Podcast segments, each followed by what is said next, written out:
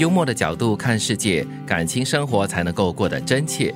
恰到好处的喜欢最舒服，懂得分寸的感情关系最迷人。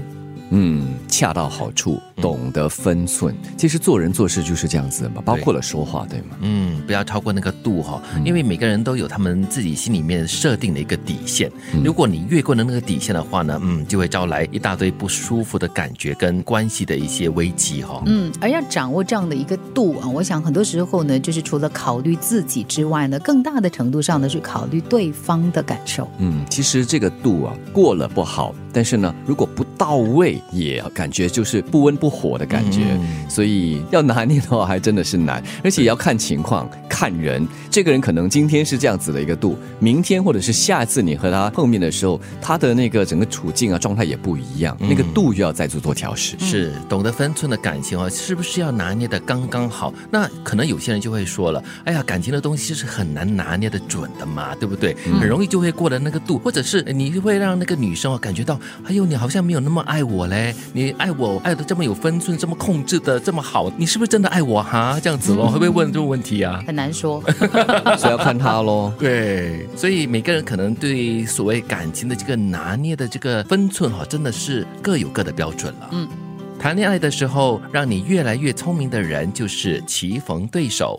而让你越来越笨的人，那才是真爱呀！这里是说，当你越来越聪明的话，你就会就是比较会去计算一些东西；让你越来越笨，就表示说你可能越来越愿意付出啊，而且不计就是成本的付出吗？因为是真心付出啊，不计较。不计算就是全心全意的奉献给你。我觉得谈恋爱哈，谈到好像棋逢对手，好像在下棋哦，一定要分出一个胜负的话，那是真的恋爱吗？挺累的，对，挺累的哦。一方面是你彼此两个人在那边计算，把彼此当成竞争对手来看，在他人眼里来看，也会觉得你们这是在谈恋爱吗？还是在较劲？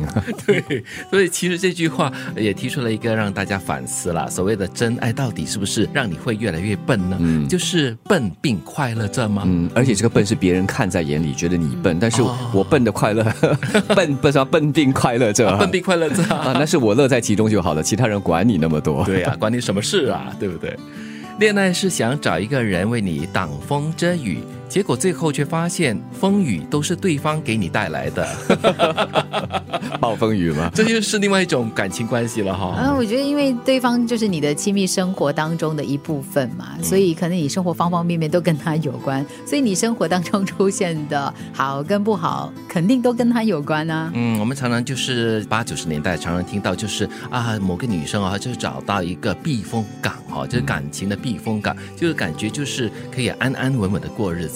可是呢，有时候他们结了婚过后呢，却发生了不一样的事情了。嗯，谈恋爱嘛，就是为彼此或者是为对方挡风遮雨，特别对男生来说。对。但是呢，结了婚之后啊，就每天都台风，孤孤单单的在风雨交加夜晚走着，结果变成落汤鸡一个人。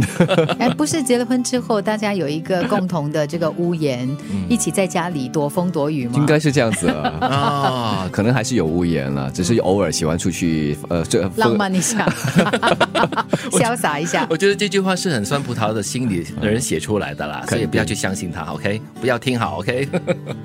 每天把牢骚、误解和怨气拿出来晒晒太阳，你的爱情就不会缺钙。哇哦，的确是哦，很多时候你把它藏在心里面，会越窝越久，而且越窝越多的问题出来。嗯，就会有骨质疏松。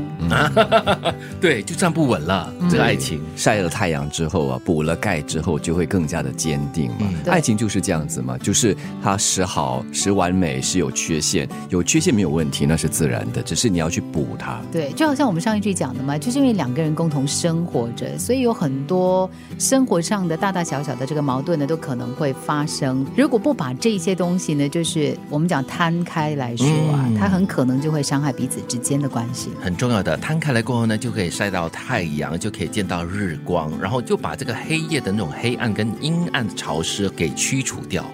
恰到好处的喜欢最舒服，懂得分寸的感情关系最迷人。